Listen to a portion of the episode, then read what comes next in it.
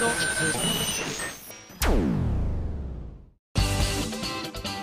井麻美のシンガーソングゲーマー。ハロー。うんもう忘れちゃったな。なんだろうね不思議なものであの成田空港に今回帰ってきたんですけれども行きは羽田で帰りは成田だったんですがみんな言ってたんですよ同行者の方々が。あの飛行機の中とかあの税関とか通る時とかに「Thank you」とか言っちゃうんですよね みたいな。あもう日本なのに恥ずかしいみたいな。やってたのに一晩寝たらもう全部飛んできましたね。そうなんです。私英語苦手なのに頑張ってねシンガポールで英語使ってきましたよ。お箸落とした時に「Hey」っつって「チョップスティック please」みたいな。わ出てきたすげえと思って自分でも。あ単語出てきたとか思いながら。あの台湾にねあのこの間あやねちゃんと行った時には台湾本当に日本語だけで過ごしたものですから ほぼ。シエシェとディプチぐらいしか使ってないっていう。もうなぜかっていうともうほとんどのことをですね通訳さんがやってくださったっていうことで。で今回は日本人スタッフだったのでともあったりもしたし環境も全然違ったりもしたのですごい頑張って英語でね喋ったりとかステージ上でも英語で喋ったりしたんですが改めて思いました。いやーなんで私は子供の頃ちゃんと勉強しなかったんだろうってね。頑張りましたけどね。あの現地に来てくださった方などはとか今聞いてくださってる方で海外で聞いてくださってる方もいると思うんであれですが。そんなこんなで。いやそしてもう大阪ライブの当日です。嘘でしょ。嘘でしょ。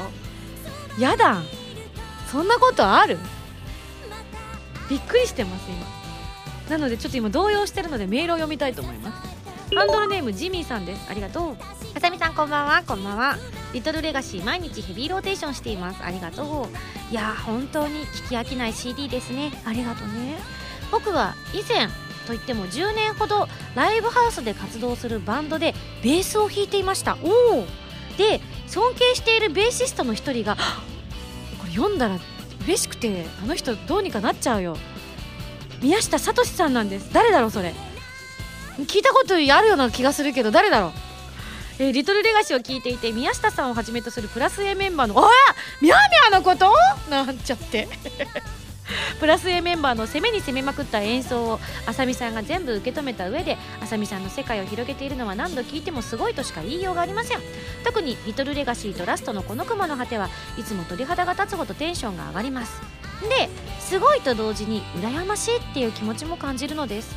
ただその羨ましさがあさみさんの懐の深いボーカルのバックで演奏している宮下さんに対してなのか。え宮下さんの的確すぎるほどの演奏で歌えるあさみさんに対してなのかがちょっと複雑です。ちょっと待って。不満です私それ。ちょっと気持ちはわからんでもないけど昔は分かんなかったんだけどねみやみやの凄さが。今年に入ってからはね本当によく分かるようになってみやみやって割とひょうひょうとしてる性格なんで、まあ、自分の教え子だったりとか後輩だったりとか、まあ、アーティストでも自分の下の人とかにもね慕われていると同時に割とねあの存在に扱われてるんですよ 結構。いや嫌な意味じゃなくてねすごくやっぱり親しみやすいっていう意味もあるんですけれども。であのめめがね割と軽いんですよ。リハの時とか「行こうぜ!」みたいな感じで。で自分リハめっちゃ間違えまくってんのに本番だけちゃんとやるもんだからみんなイメージ悪いみたいな。言い過ぎかなこれ。ごめんごめん。でもそういうとこあるんですよ。やっぱ天才肌なのか努力型の天才肌だからあのみんなに心配かけてんのに本番ヒュルっとやっちゃうっていうところがみやみやもあって、まあ、私もちょっとあるんですけどだかそういうところも少しあってですねあまりにも人柄を先に見てしまったので演奏のことは初めの頃は分からなかったのでただただベースの音を私もベースだと思って認識していたんですがやっぱこうねアコースティックとかどんどんやっていると宮下さんの刻むビートってねもう私の歌に欠かせない存在になりつつあーこれ言い過ぎだなこれ以上言うと調子になるなすごいっすよやっぱり。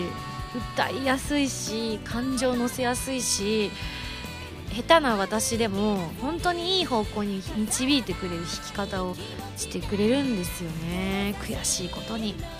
なので、うん、ジミーさんがあさみさん羨ましいなって思う気持ちはちょっと分かったりはしますね。本当にあのボーカルやってる方は一度ミャーミャーにあの弾いてもらってほしいです。人生の感覚が変わると思う。私のおかげであの今まであの歌を歌ってる時って自分のボーカルばっかり聴いてたんですけどみやみやの演奏を聴くようになってからは私の歌はベースとドラムで構成されるようになりましたからねやっぱり。すごくやっぱり自分の歌い方みたいなのを導いてくれた存在でもあるのでジミーさんの憧れる気持ちほんの少しだけ分かります。私はベースできないんでそこまでは分からないんですけどなんて言ったって普段がひょうひょうとしてますからね。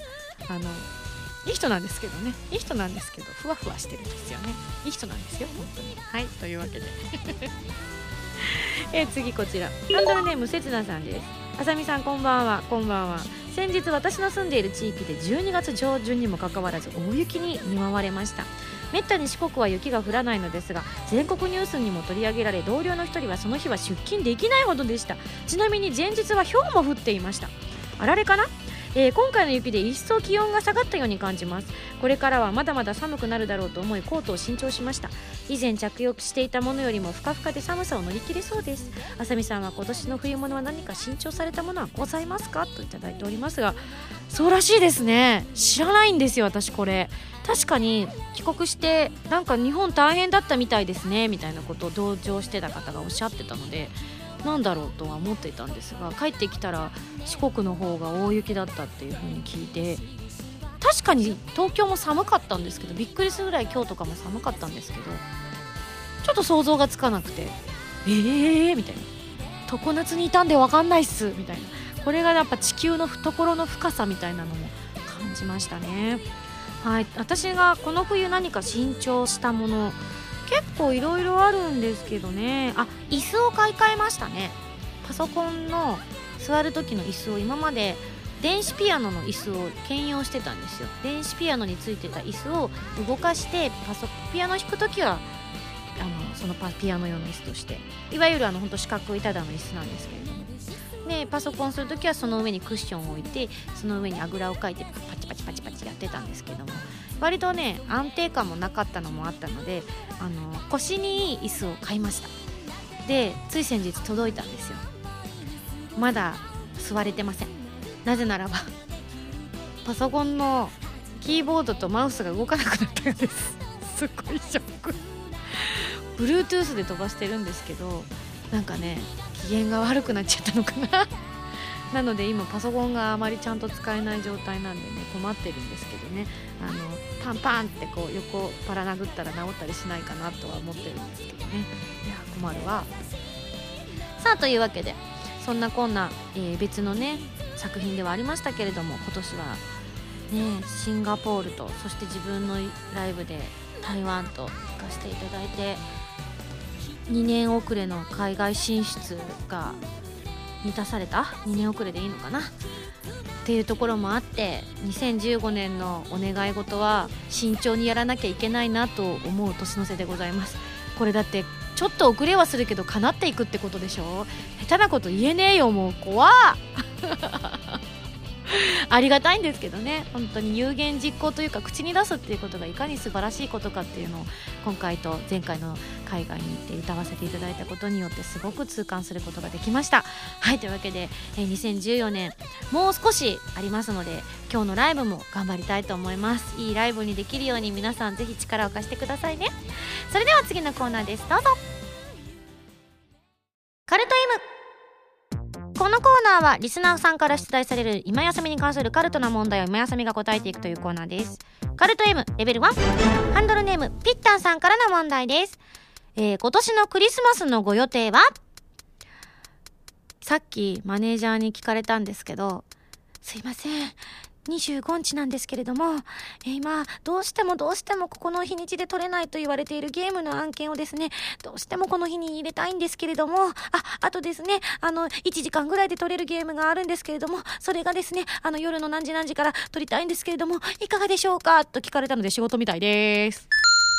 カルト M レベル2ハンドルネーム文蔵さんからの問題ですもし右手が寄生生物になってしまったらどうする？そうだな。この右手でうん美味しいものを作る。カルト M レベル3ハンドルネームアドレナリンコさんからの問題です。新しいじゃんけんだよ。あっち向いてミンゴスのルールを教えてください。へえ。あっち向いてミンゴスあれじゃないですか？ミンゴスかわい。い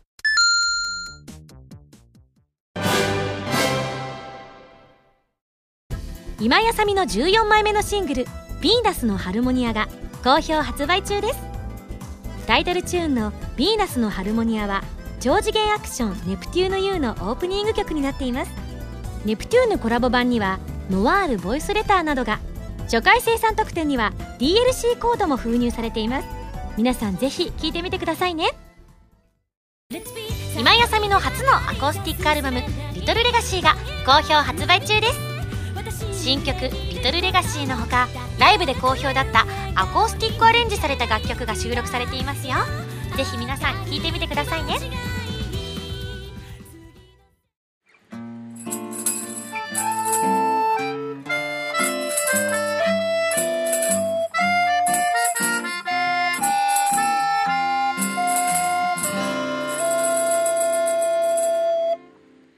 ファミセン。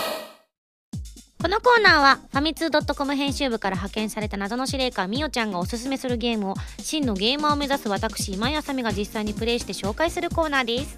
前回の指令書に書いてあったゲームはラブシャックさんから配信中の iOS 用ソフトフレームドということで今回初めて触らせていただきました。どんなゲームかと言いますと再生ボタンを押すとアニメーションが左から右そして下に行って左から右みたいな感じで、えーアニメーションが進んでいくデジタルコミック風のゲームとなっています。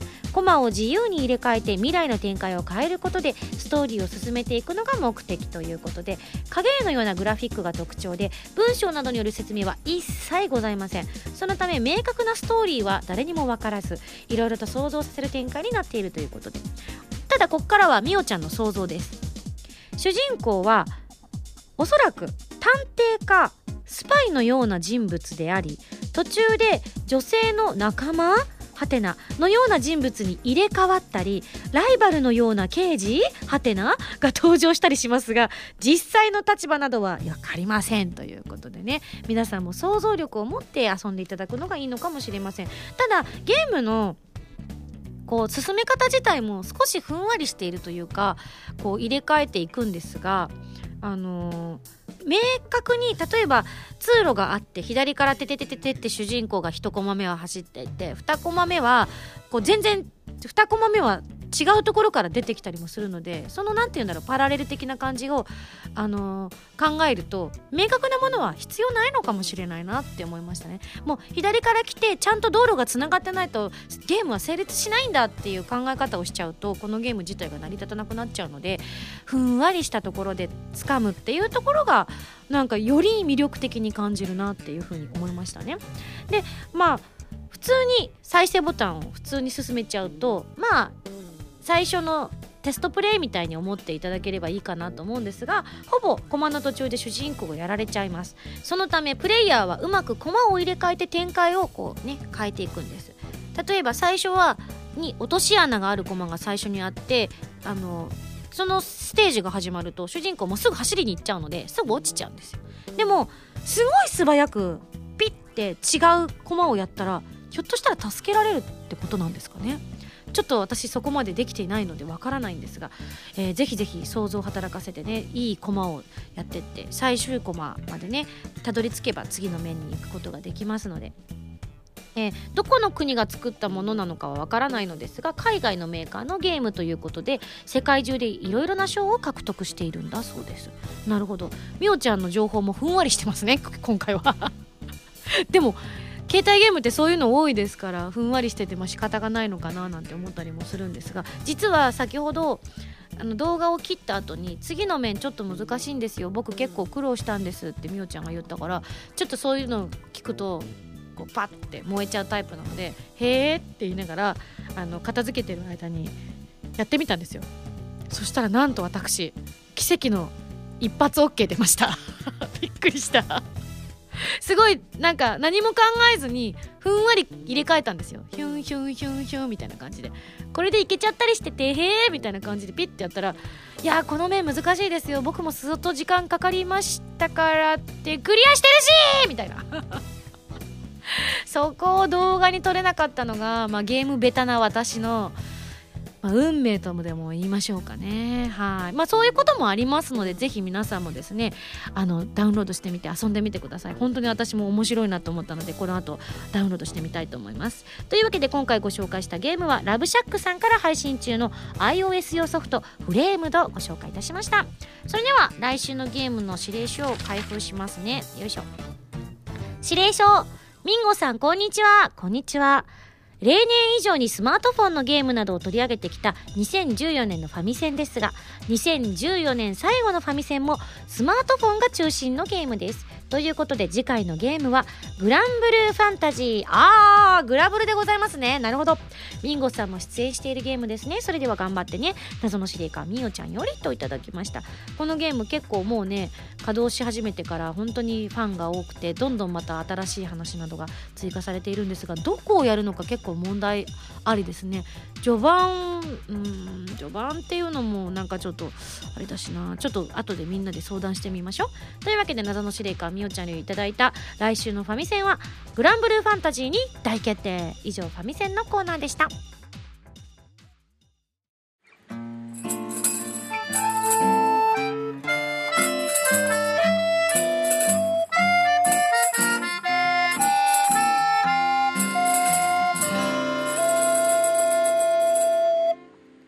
ミンゴスだよお便りコーナー。このコーナーは皆さんのお便りを紹介するコーナーです。よいしょ。こちら夜更かしの犬さんよりいただきワンワン。ミンゴススタッフさんこんにちは。こんにちは。いつも楽しく聞かせてもらっています。ライブグッズ発表されましたね。今回もおしゃれなグッズが多くてあれもこれも買いたくなるのですがお財布と相談しつつ事前物販で注文させていただきました。届くのがとても楽しみです。しかしふと物販リストを眺めているとえ？ミンゴス？ぬいぐるみだと？いやーミンゴスのことを考えすぎてついに幻覚まで見え始めたのかと。ミンゴスぬいぐるみ。可愛いワードのはずなのにそこはかとなく背徳感が漂っているのはきっと気のせいですよね。どういうことよ。とにかく大阪公演の当日物販を頑張ります。それでは皆様すっかり寒くなりましたがお体にはくれぐれも気をつけてお過ごしください。応援していますといただいております。夜更かしばっかりしてるとダメだぞ。私見てないんですよね。ちゃんと。ぬいぐるみ。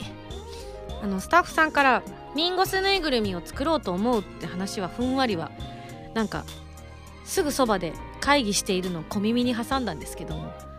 一応ね聞いたは聞いたんですよね。いるって。でもいるって言うから。じゃあこの件に関しては私一切触れないねということで。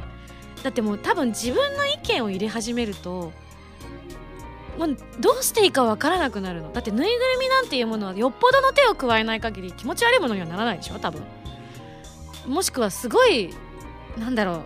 どうしちゃったんだろうっていう作り方しない限りは えっとはならなりにくいじゃないですか。基本はデフォルメされたものとして表現されるわけで。そうなった時にいやもっとここをこうしてほしいんですって改良するっていうことはその可愛く作ら作ろうとしているものを私の場合はリアルに近づけようとする結果に陥ると思うんですよね。そうすると多分みんな欲しくなくなるんじゃないかなっていう。写真でいいんじゃないかなとかあとそういうものを求めてるわけじゃないんだよねみたいなものになりかねないなっていう思いもあって。でかだからといって何にも監修しないであそれでいいですよっていうのに見せられるのもなんか尺だなと思ったので結果私まだ全然知らないんです。二頭身なのか五頭身なのか十頭身なのか十頭身って相当サバ読んでんだろっていうね感じになりますけれども。今でも思ってますけどいる？これあのあれと一緒ですね。カレンダーの水着とほとんど一緒ですね。いる？っていうところのところで私は入ってしまうので、まあ、この企画が走り始めた段階で私はのところからは手を離すことにいたしました。なので皆さんのお手元に届いたのは本人から見た今やさみではなく、ま、他人から見た今やさみがどういう形でぬいぐるみ化されるかというところを楽しんでいただきたいなと思います。自分の似顔絵って描いて皆さん似ますか？私は似ません。なんか人の似顔絵は結構得意で割と上手だねって言われること多いんですけどあの精密な似顔絵じゃなくて走り書きでテテテテテって書いた時には意外と特徴つかんでるねってよく言われるんですけどなんかそんなのと一緒できっと自分が自分のぬいぐるみ作ったら誰だよって感じになるに決まっているので。ねえ売れ残っただけはやめてね。本当にお願いだから。これあの別にみんなに言ってるわけじゃなくて今スタッフに言ってるからね。どんな手を使ってでも売り切ってね。お願いだよ。聞きたくないからね私。物販情報どうでしたかって言って。ミンゴスぬいぐるみはって言ったら「あー売れ残ってますね。いっぱい」とか言われたら本当。なんだよ。私をいじめるために作あ興奮しすぎました。すいません。反省します。危ない。これ以上は危険だ。頼む。頼むよスタッフ。作りすぎるなよ。それだけは気をつけてくれよ。はい。続きましてこちら。ハンドルネームクレーンさんです。ありがとう。ミンゴスこんにちは。こんにちは、えー SSG は聞くだけリスナーではございましたが先日の放送でミンゴスが小樽の天気について心配されていたのでメールいたしました、えー僕は生まれてからの十数年間を小樽で暮らしてきた地元民です。今は関東にお住まいということなんですがミンゴスはライブ当日の天気について遠くの山には雪が積もってるけど今日はすっごく暖かいねくらいがいいなとおっしゃっていましたが札幌の中心市街地とは違い小樽は街のど真ん中であっても結構な雪が積もっていることが普通です。ああ。また1月2月頃は晴れの日よりも雪の日が多く1週間ずっと降ったりやんだりが続くなんてことも珍しくありません。それがごーく普通のことなので JR などの交通機関も時間には余裕を見た方がいいですがでもよっぽど吹雪でもない限りはちゃんと動きます。なので天気予報を見てあー雪だ電車動くかななんて気に病まなくても大丈夫ですよと。これはありがたい情報ですね。ただ雪は積もっているもの降るものとして準備してくることを おすすめします。これやっぱり降るんだ。あじゃー。まあでも私北海道って真冬に行ったことがないんですよ。長く北海道アルバイト旅行に行ってたのはな真夏だったので。でちょっとずれた時期とか粉雪が降るぐらいの時期とかにはちゃん行ったことがあるんですけれどももう雪すさまじすうひゃっていうのは体験していないのであのちょっと楽しみではあります。私の住んでいる方でも結構雪は降っていたんですけれどもねえ本場の本場って言っていいのか分かんないですけど北海道の雪がどの程度のものなのかっていうのを知るいい機会かもしれないなとも思っているのでちなみに歩道も圧雪の状態かと思います。関東の感覚で歩くと転びますのでご注意ください。ベンゴスは山口で慣れてらっしゃるかと思いますがそうなんですよね。山口も降りますので。圧雪の状態。へえ要するに雪をギュッと潰して氷状になってるっていう状態で。私があれですね子供の頃運動靴でチューッと滑っていたというあれでございます。ちなみに雪はさらっとしているかと思いますので帽子をかぶっていれば傘は必要ないくらいにすぐには溶けずべちょつかない雪なんです。へええ東京などではなかなか味わえない雪景色楽しんでくださいね。スキーにも最高の雪ですのでもし余裕があればぜひということで。まあ私スキー滑れなくはありません。正直何回かはトライしたことがあってあのーうまくはありませんが下手でもありません。ただ初心者のくせにスピードが速く周りの人がビビります。なんかね車の運転と一緒で暴言で滑ってるつもりなのに気がつくとすげえ速さで滑ってんだよねなんか。シャーみたいな。あいつ大丈夫なの？みたいな空気で。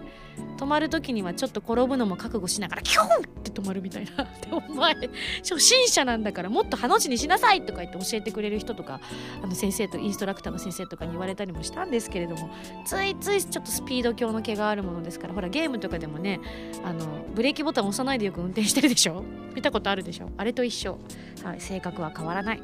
はいというわけで本当にあのクレーンさんいい情報ありがとうございます。もう分かりました。私、まあ、新潟もひょっとしたらそうかもしれないなと思ったのでもう新潟も小樽もドカ雪を想定して私準備したいと思います。来年の話にはなりますがでちょうどねこの間飛行機に乗った時にあのショップリストみたいなのあるじゃない？お店の中で買えるやつ。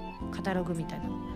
あの中に豪雪地帯に行かれる方みたいなのがコーナーがあって靴にカパッてはめる滑り止めみたいなのを売ってたの。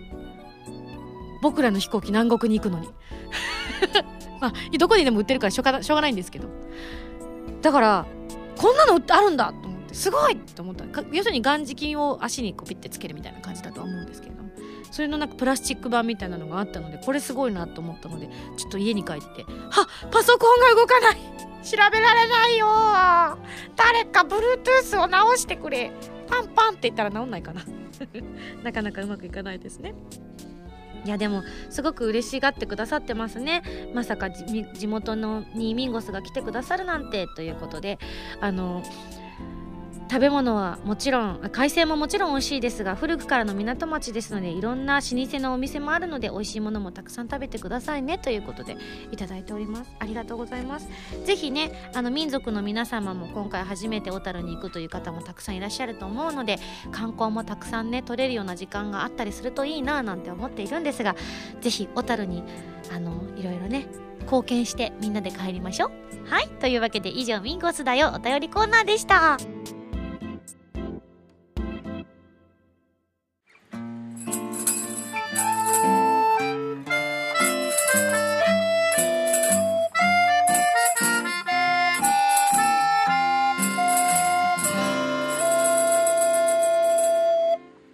47都道府県への道。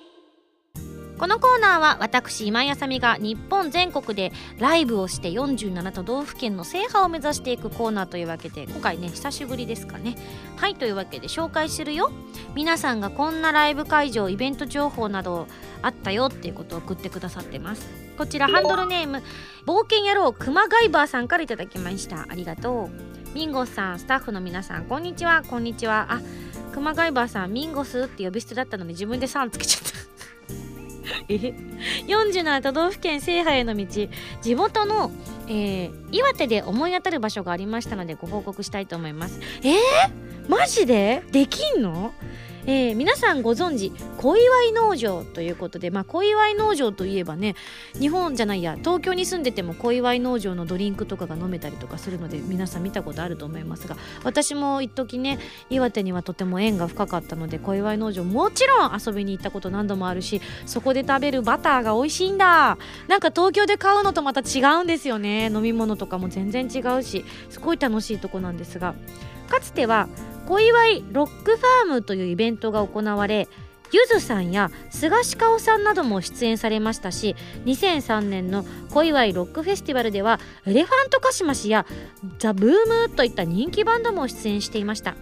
難があるとすれば完全に野外なので天候に左右されてしまうということですが晴れれば雄大な岩手山と青空をバックにヘブンリースカイなんていいと思いませんか？といただきました。わお。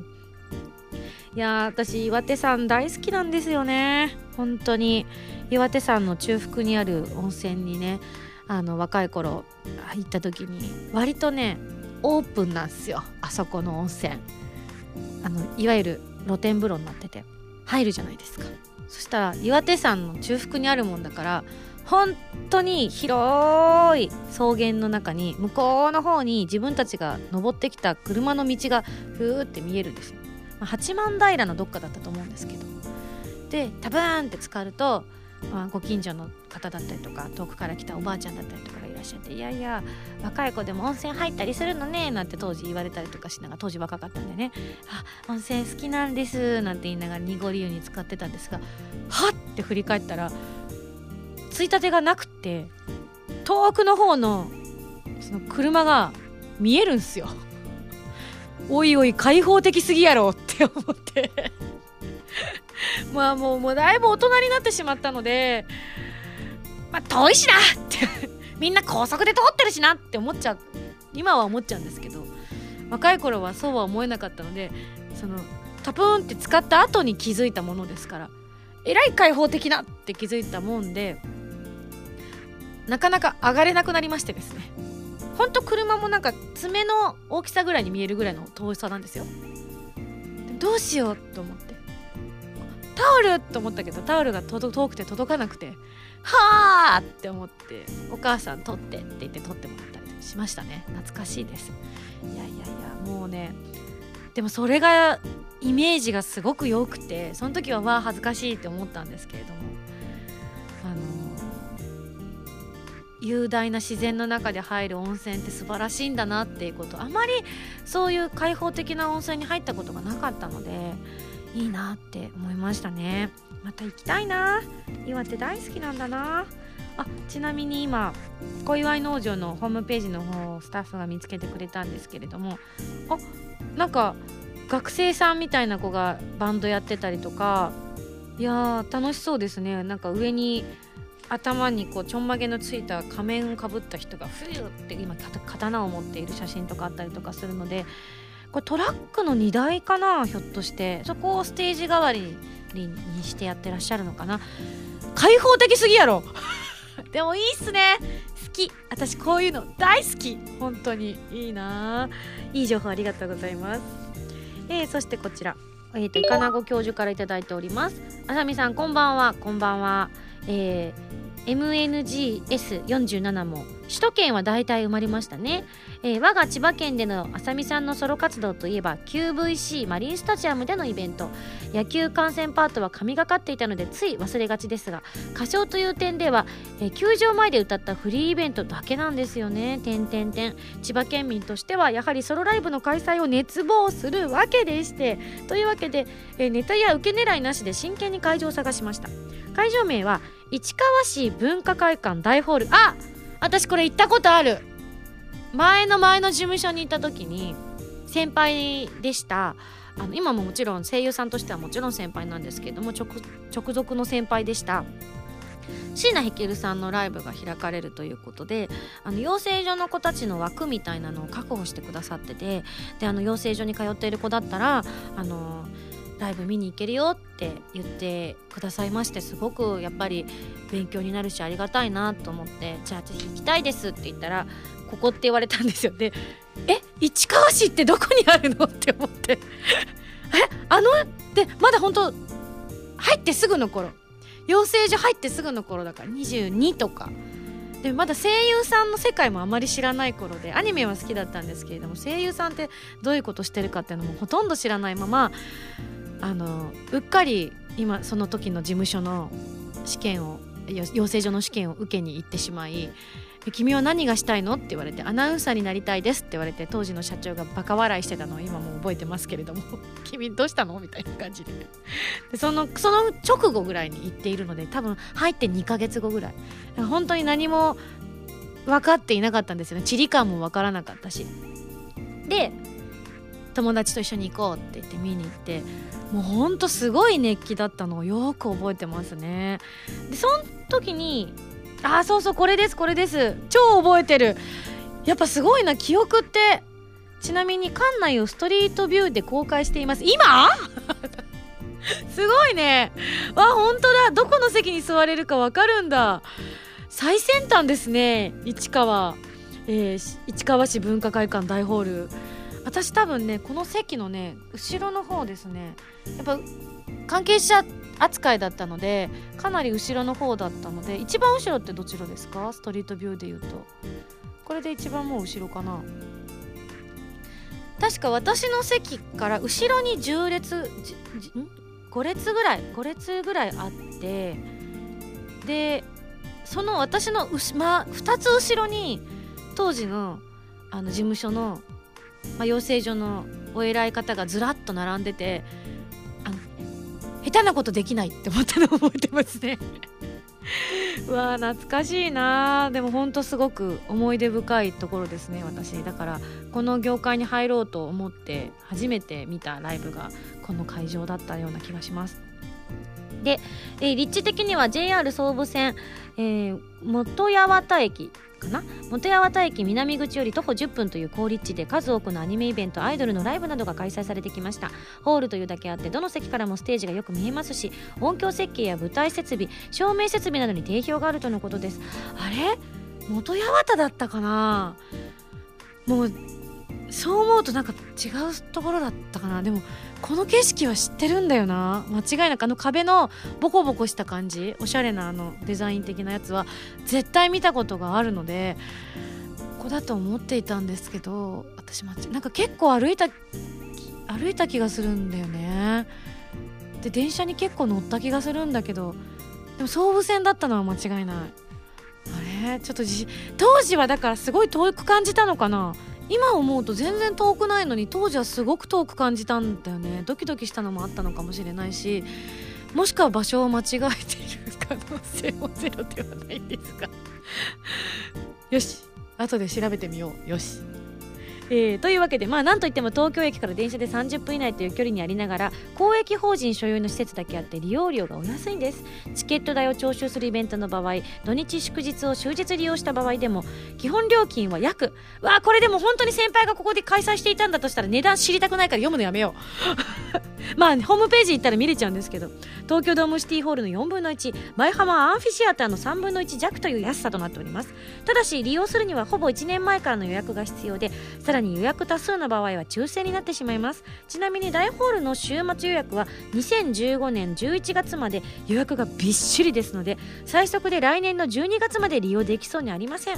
少し前の放送でお金の話を持ち出せばあさみさんが釣れると思って頑張って調べました。ぜひ千葉県でのソロライブ開催お願いしました。ありがとうございます。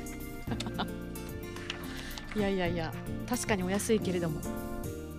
ねえ。面白い。あと私は今本当に気になってしょうがない。あの時はなんか家から1時間ぐらいかかった気がしたんですけどね。たどり着くのに。でもなんかやっぱりまだ若かったからかな。22323ってことは22か。だから今から15年前。15年も前かあれもう。うわドキドキするな。今調べたすぐすぐ調べるかの SSG がすぐ調べる G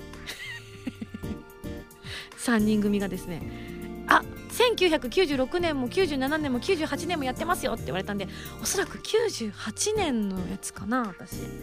98年だったら十何年前？16年前？でもちょうどぐらいじゃない？だから大体合ってるよね。でもね2222の時に養成所入った気がするから。いや違う。誕生日直前に行ったのかな。いやもういいやもう。ああいやなんか今すごく気になっちゃいましたがどうもやっぱり合ってるようですね。市川市文化会館に私は行ったみたいです。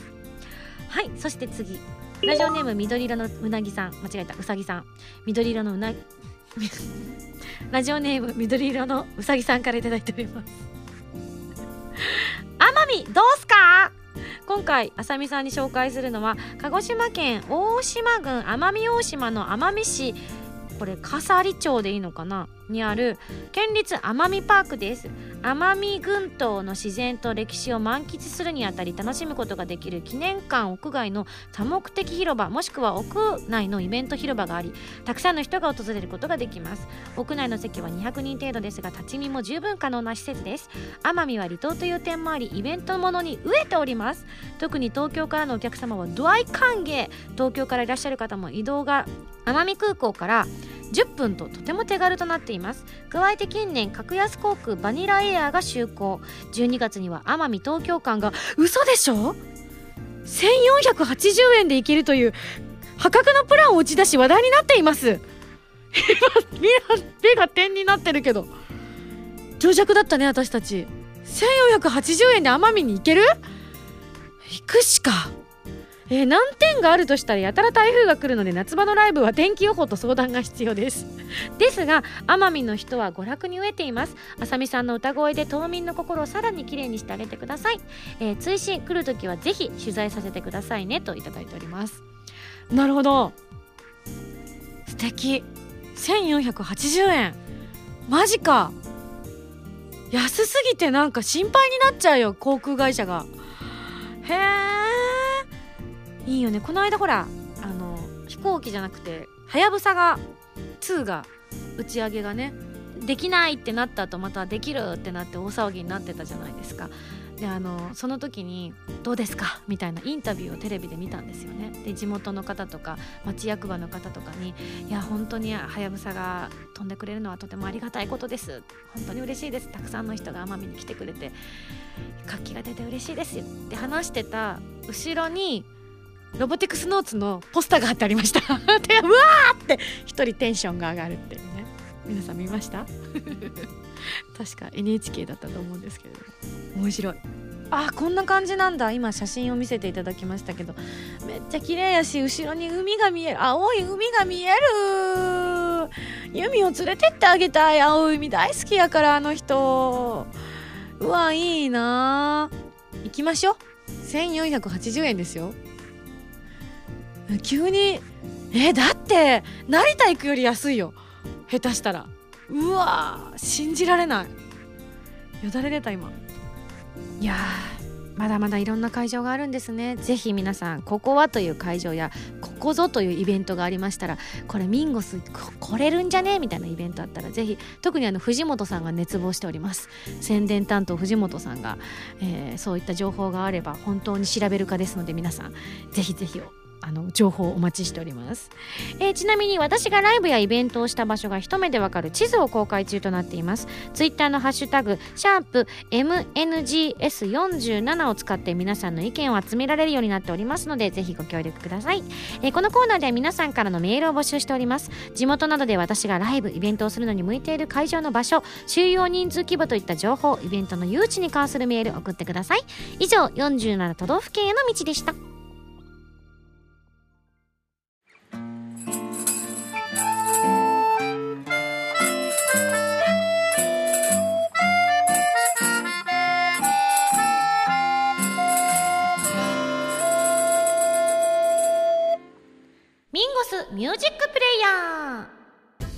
このコーナーは私の新曲などを皆さんにお届けしていく視聴コーナーです。今回は11月26日に発売されたアコースティックアルバム「リトルレガシーのパワープッシュ期間として皆さんの感想をご紹介しながら楽曲を紹介したいと思います。それではまずはこの曲を聴いてください「遠来ピアノバラードバージョン」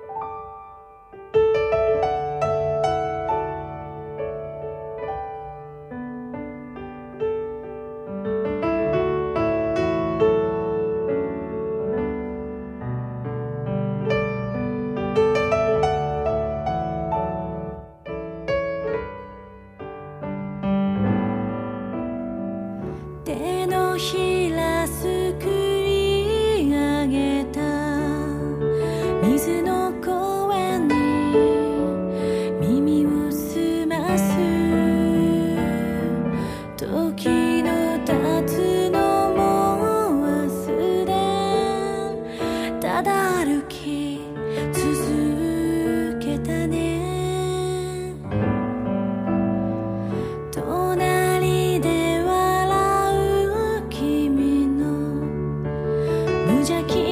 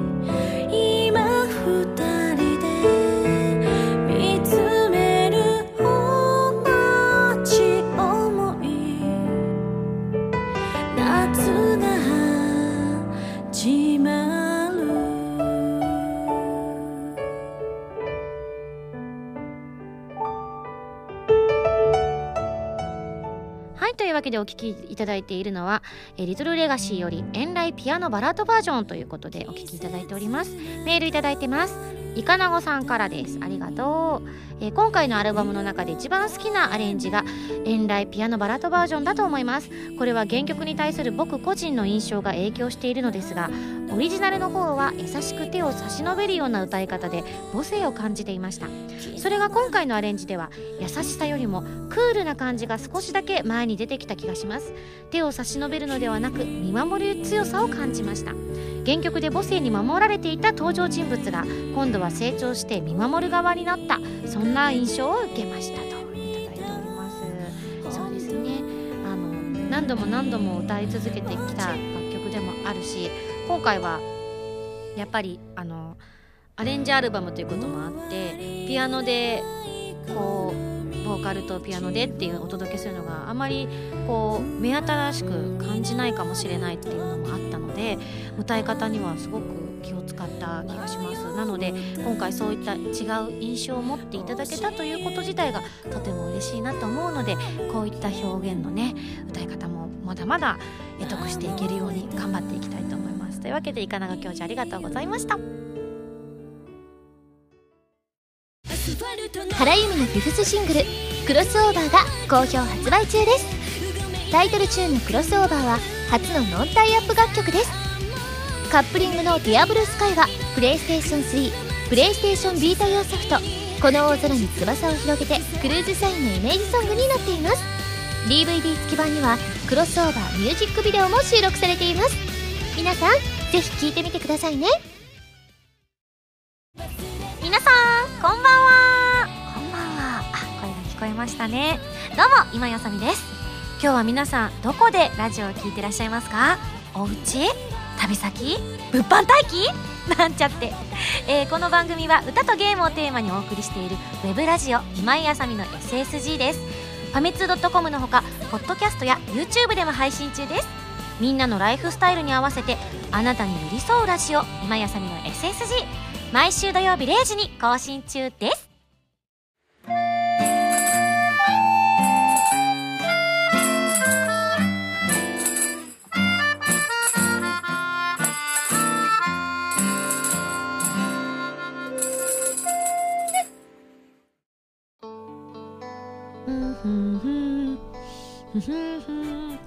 私冬になって新しく買ったものの話しましたっけ？ちゃんと。した？あ椅子したか。なんだ。冬関係なかったなってさっき思ってまだしてないって今勘違いしちゃったけれども冬場買おうと思っているものがあります。それはベッドカバー。今度こそ。私子供の頃からベッドカバーに憧れていて。でも実際に一人暮らしを初めてした時にすぐ買ったんですベッドカバー使い方が分かんないっす。最近分かったんす。あれ見た目だけっすね。私10代の頃一人暮らしした時に布団の上にベッドカバーかけたまま寝てたんですっげえ重いなって思ってだんだん下に落とすようになってたんですよね。でその考え方が間違っていたということを最近知ったので新しく暖かそうに見えるブッドカバーを買いたいなって思ったので今ここに宣言させていただきます。まだ買ってません。はいというわけで、えー、ここで皆さんにお知らせをします、えー、今日がね大阪公演初日ということなのでいらっしゃる方は楽しんでください。いらっしゃれない方はミンゴスが無事ライブが終われるように祈っててください。そして、えー、来週は東京公演が嘘。もう数日後や。近い。頑張る。頑張るね。ご当局公演も頑張るね。うん。そうだ。そうだ。そうだ。そんなこんなでそのライブでもたくさん歌われるであろう曲が入った「リトルレガシー絶賛発売中です、えー、MMP のコーナーでも皆さんからのメールとともに紹介しますので、えー、一曲一曲の感想を割と長めに送っていただいてもご紹介できるかと思いますのでこの曲のこんなところが好きこの曲をかけてほしいとありましたらリクエストくださいね。えー、そして2014年5月のバースデーライブの映像を収録したブルーレイ &DVD が12月24日クリスマスイブに発売されます。皆様のご予約お待ちしております。ちなみにオーディオコメンタリーは今回女子3人で行っておりますのでぜひトークの上手になったたまちゃんと屍ちゃんのトークをお楽しみいただけると思います。初期の頃とは思えないぐらい皆さんね上手に喋ってらっしゃるので必聴でございます。はいそしてですねナイスライブツアーはね先ほども情報いただきましたけれども小樽と新潟も控えておりますのでいらっしゃる方はあったかい格好を準備してきてくださいね、まあ、あの新潟の方は特にあの駅駅地下の会場ということなので、まあ、別に T シャツ1枚で着ていただいても こちらは構わないんですけれどもね。多分しんどい思いをされると思いますよ。詳しくは私のオフィシャルウェブなどをご確認くださいね。番組では皆さんからのメールを募集しています。普通たぎてよなど各コーナー宛に送ってくださいね。宛先は SSG のホームページに書いてあるアドレスから題名に各コーナータイトルを本文にハンドルネームとお名前を書いて送ってきてくださいね。次回の配信は14年の12月27日土曜日ということで2014年最後を締めくくる放送となっておりますので、え、まだ私は実感はございませんがライブも行っていないものですから実感はございませんがあの今年最後の放送を楽しくお届けしたいと思っております。えあそういえば私山口に住んでた頃クラスとか学年とかあの学校に数人はいたな。真冬でも T シャツ1枚短パンの男の子。痩せ我慢じゃないのかなって思ってたけどこの方がいいんだって言ってたな。うん思い出したな。はい。それではまた来週土曜日に一緒に SSG しちゃいましょう。お相手は今やさみでした。バイバイ